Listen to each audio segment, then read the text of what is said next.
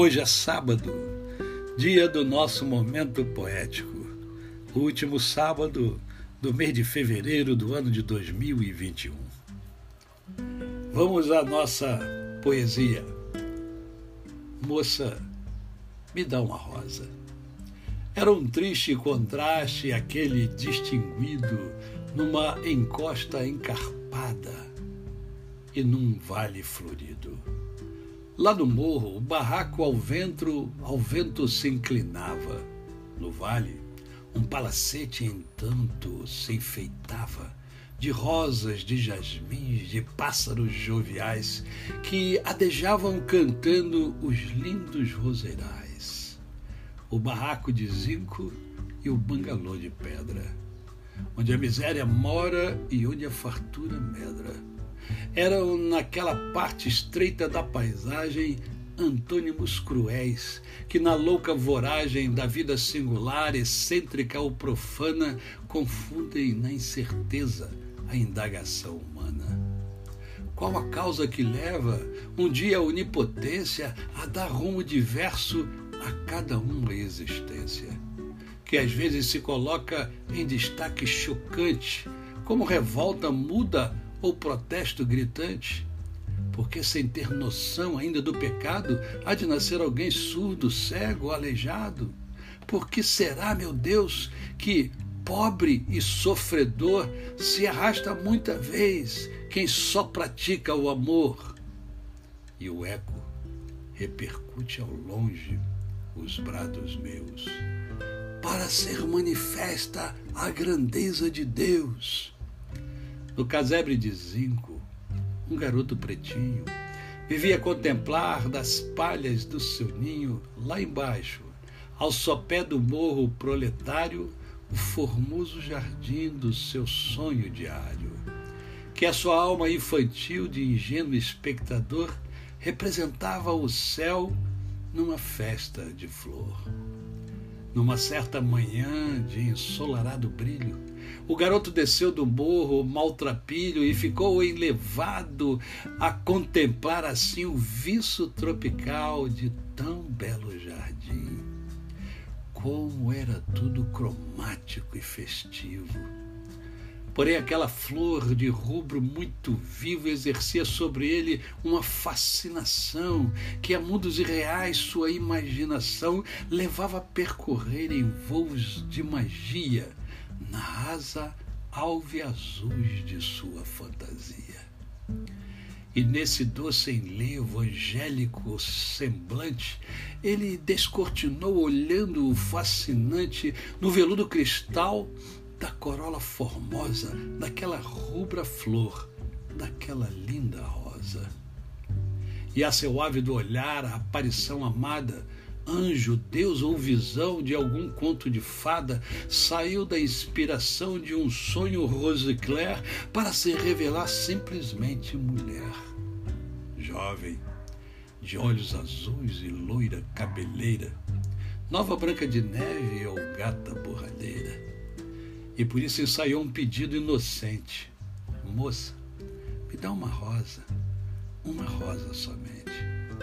Mas a jovem falou com desprezo vulgar: Vá embora daí, não torne a importunar.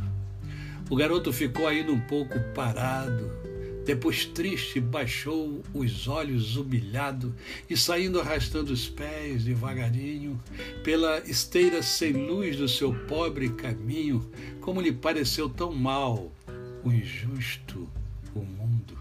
Sufocou na garganta um soluço profundo numa interrogação que ficou sem resposta. Por quê? Por que de mim essa moça não gosta?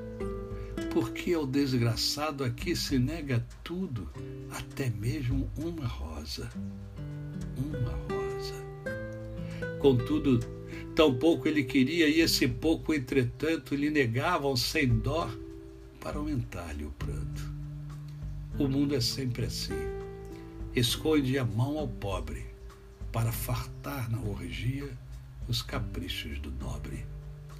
No outro dia, bem cedo, às grades do jardim, o garoto de novo estava a olhá-lo assim. na ânsia de retratar na alma sentimental o quadro multicor daquele roseiral, para poder sentir dentro da própria vida o sonho realizado, a glória inatingida.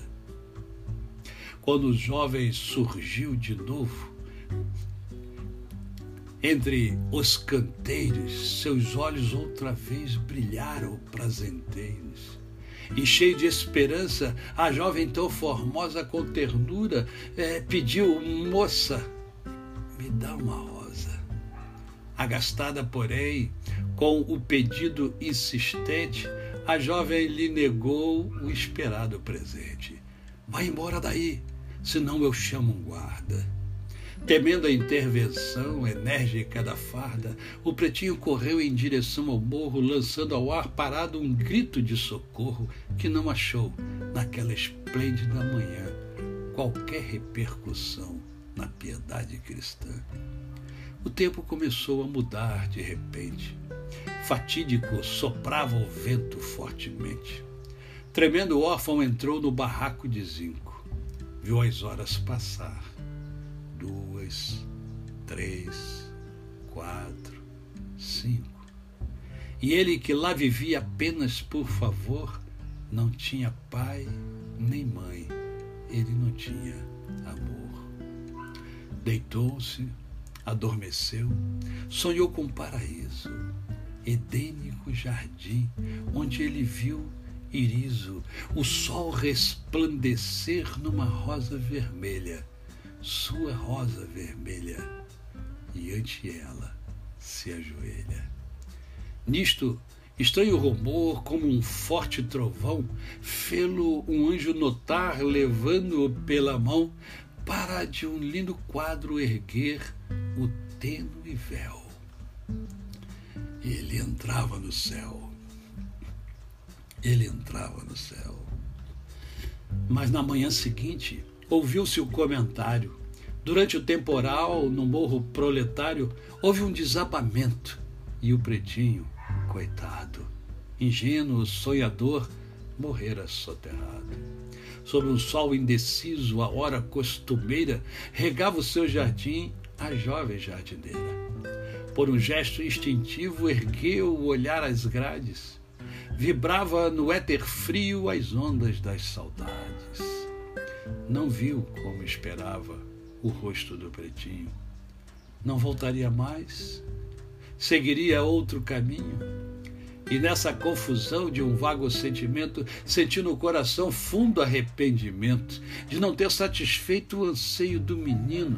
Foi quando alguém lhe trouxe a notícia: o destino tinha roubado a vida do pequeno triste.